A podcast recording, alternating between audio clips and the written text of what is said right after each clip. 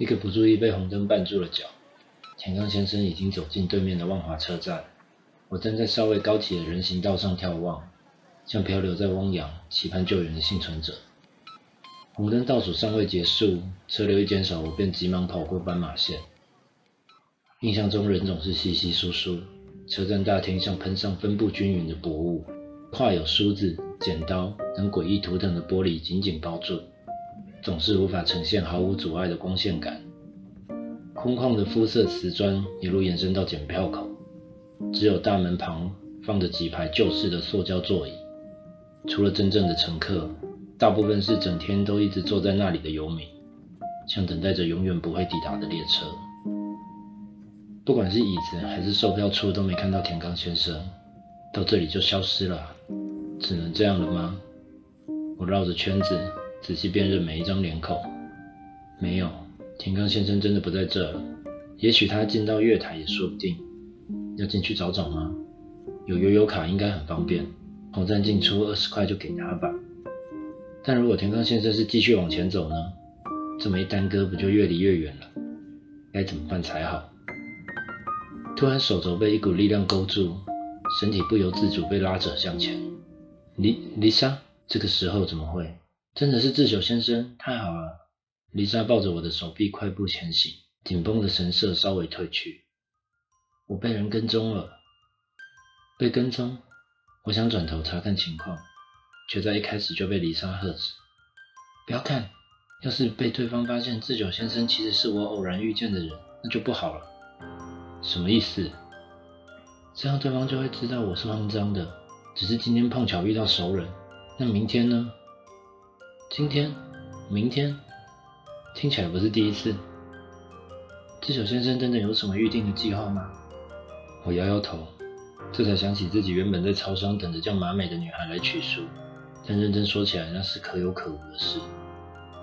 智久先生可以陪我走一段吗？这种时候要是拒绝了，连我都会看不起自己。丽莎的手放松了一点，但仍将我的手背抱在她身体的右侧。丽莎戴起外套上沾着一圈暖毛的帽子，将拉链拉到最上面，不刻意走到她的前方，回头是看不见脸的。黑色裤袜修饰着双腿。丽莎虽然不高，但比例上可是没什么好挑剔。某条大道的车流如潮汐般在零星与密集间反复。丽莎抓着我，在微弱的光线间隙下，以散步的速度走着。丽莎说：“当她发现有人在跟踪自己时，虽然害怕又不敢直接回家，担心会让对方知道家的位置，所以随便找了一站下车，想借有人多的地方甩掉对方，再徒步走到下一站搭车。没想到智久先生会刚好住在龙山寺，是龙山寺附近。虽然单身，但还没有剃度的想法。”你应该更没想到，这里不管距离西门或江子翠站，都有一段不短的路程吧？是要有那样的计划才到得了的距离。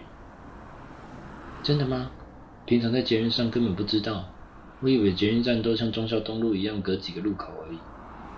丽莎停下脚步，放开了手，不知所措的低下头。怎么办？我将手放进口袋，回头望着丽莎。走吧。嗯？丽莎一脸无辜，抬起头。虽然很远，但也不是无法到达。而且现在停下来太危险了，还是继续前进比较好。我转身，李莎跟了上来。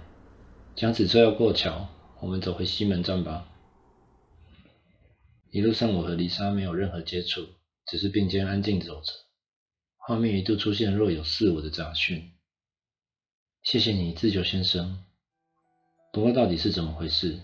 关于被跟踪，怎么开始我不清楚，应该是有征兆的。但等我发现的时候，生活已经被那刺穿了。李莎咬着下唇，无助的像飘在半空的泡沫。大概一个月前吧，是我到伯克来上班以前的事了。那时我还在金站美食街担任服务生，每天一早从海山站搭捷运到台北车站上班，工作内容跟现在大同小异。只是多了必须立即性处理的现场问题，环境却相对复杂，总是营业时间一到，电梯就像生产线一样送来一个又一个的罐头人，等着他们转化成等值的效益。刚开始很难相信他们到底从事怎样的工作。这时候难道不用上班吗？也太幸福了吧！这样的想法经常出现，不知不觉竟从羡慕堆叠成嫉妒，导致有时候我的态度不是很恰当，还因为这样被投诉过几次。自久先生不觉得吗？大家都拼命为了生活，凭什么有人可以那么理所当然地使用别人的努力？真是太令人生气了。或许吧。但那和跟踪狂之间的关系是，我想这种事应该不能一概而论。要是深入讨论下去，就没完没了了。嗯，虽然如此，我还是很认真工作。七点起床，梳洗后八点出门，八点四十左右出现在金站服务台。该上班的时间没有一天请假。我觉得这样已经很对得起自己和这份工作。但某天中午，我因为前一天太晚睡。不自觉打了个非常深的呵欠，这时身后突然传来相机快门的声响，咔嚓，干脆利落的一声。我以为又是有人要拍下我失态的瞬间，以偷懒为理由向主管投诉。我瞬间挺直身子，撑出标准微笑，笔直看着前方，以为这么做对方就会悻悻然走掉。但那声音一直在耳朵听得见的地方响起，一次三声，隔了几秒又三声。志久先生平常逛百货吗？那种地方的美食街用餐时间是非常嘈杂的，偶尔会，的确不是一个舒适的地方。跟加纳在一起的时候，想不出要吃什么，总会到百货的美食街解决。他觉得种类很多很方便，我倒觉得不怎么划算。就是啊，人多位置又挤，还得被迫跟不认识的人并桌。嗯，所以是那跟踪狂在拍你。再不倒回来，话题又要偏掉了。我什么时候开始用“跟踪狂”这个词的？我也不确定，毕竟在那种场合，有人拍照本来就是很自然的事。虽然现在的数位相机或手机理论上应该没有快门声才对，但还是会有比较专业的摄影用单眼，为了保有感动而特地留下那个。但重点是我一直忘不掉，忘不掉那具有针对性和侵略性的声音。就像脑袋里有一把锐利的剪刀，一段一段裁切着我所有的神经和血管，感觉非常阴眩不舒服，还因为这样请了半天假回家休息。所以你没有看到对方的长相？没有，丽莎摇摇头。那怎么能确定？从那次之后，快门声就会不定时出现。丽莎打断我的疑惑，选择直接回答：路上、捷运上、车站、美食街。突然响起一次三声，三声之后又三声，但只要我一回头，声音就停止，什么可疑的人也没有。就这样经过好一段日子，我没有报警，就算警察来了，也不知道要怎么解释。嘿，我觉得有人在偷拍我，用有快门声的相机，但我什么人也没看到。如果这么说有用的话，我想艺人应该就不用担心狗仔，也因为怕他们操心，所以没跟家人提起。但我真的无法忍耐了，下定决心换了工作，最后才到伯克莱应征。中华路上有行人专属的空间，从这里开始，只要直走就会到达西门町。那里人群不少，应该可以顺利甩开跟踪狂。丽莎十指交扣着，垂放在腰部左右的位置，深呼吸，稳定情绪。我没有说话，尽量配合他的速度移动脚步。虽然离住的地方更远了，但那只不过是随时可以更换的套房。地点在哪里其实都没有关系。原本想说先适应一阵子，再搬到离公司比较近的地方就好。没想到两天前，就在电梯遇见智久先生那次，我终于看见了他的真面目。很丑吗？看丽莎的表情，我想对方在很害的。那一点也不重要，好吗？丽莎有点气愤的抬起头，拍了我的手背，那表情总算放松不少。已经消失一个礼拜了，以为一切都没有问题，但前天我在捷运车厢又听见了那样的声音。因为是一大早，每个人都面无表情的沉默着，只有捷运本身发出呜咽的低鸣。我就在那其中长出了突兀的快门声，咔嚓咔嚓咔嚓，咔嚓咔嚓咔嚓。这次我受够了。都特地换了公司，千里迢迢早起上班，牺牲了睡眠和金钱的怒气让我情绪僵硬起来。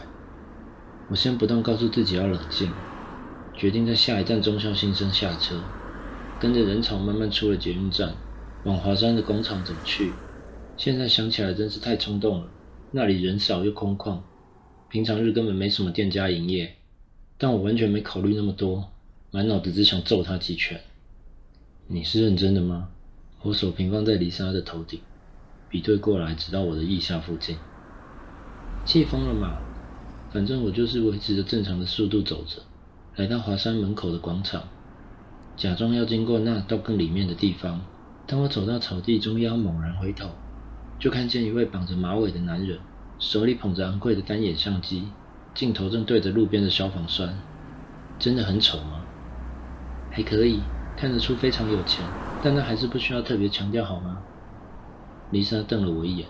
诡异的是，她的镜头离消防栓非常近，近到就像要拍下消防栓的毛细孔一样。这倒是艺术家的想法，我怎么也无法参透。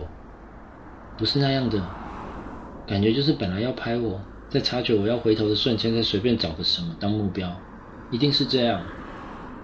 然后呢？然后我就上前跟他理论啊。一股脑的讲了一堆，从美食街啦、跟踪啦、偷拍啦，什么都骂过了一遍。有没有依照发生的顺序，我也忘了。总之骂得他毫无还嘴的余地。他的反应是一脸茫然。我想也是，好像那边本来有事没事就会有一些没钱剪头发的文青或艺术家，只因为一台单眼就认定对方是跟踪狂，会不会太唐突？我那时发泄完，有一刹那也是这么想。所以在揍他肚子两拳后，我就赶快跑回捷运站了。听起来结局很完美啊，怎么现在又……昨天上班的确一路平安，吃了早餐还发现原来智久先生有出版过书，而惊讶了一下。虽然称不上什么好消息，但也是枯燥生活中的小小亮点。抱歉哦，知道我出版过书的确不算好消息，我不是这个意思，但关键确实是智久先生的书。我的书，最近他好像惹上不少事。我不是说因为好奇而上网查了一下智久先生的书吗？但资料实在太少，所以打算使用以图找图的方式，把书的封面上传到网页搜寻。不过结果还是什么也查不到，因为一点也不有名啊，应该没多少人看过吧。胸口微微一闷，我以为是系统的错，就试着把自己的照片上传到网页。没想到，在一连串图片的连接中，发现一张我和一位陌生男人的合照，就是前天绑着马尾的男人。背景是蓝天和花海，穿着金藏服务生制服的我被他搂在怀里，脸上挂着标准的微笑。我感到害怕，但还是鼓起勇气点进去，发现那是一个假脸书的位置，账号跟名称都不叫丽莎，但里面满满是我和绑着马尾的男人出游的合成照。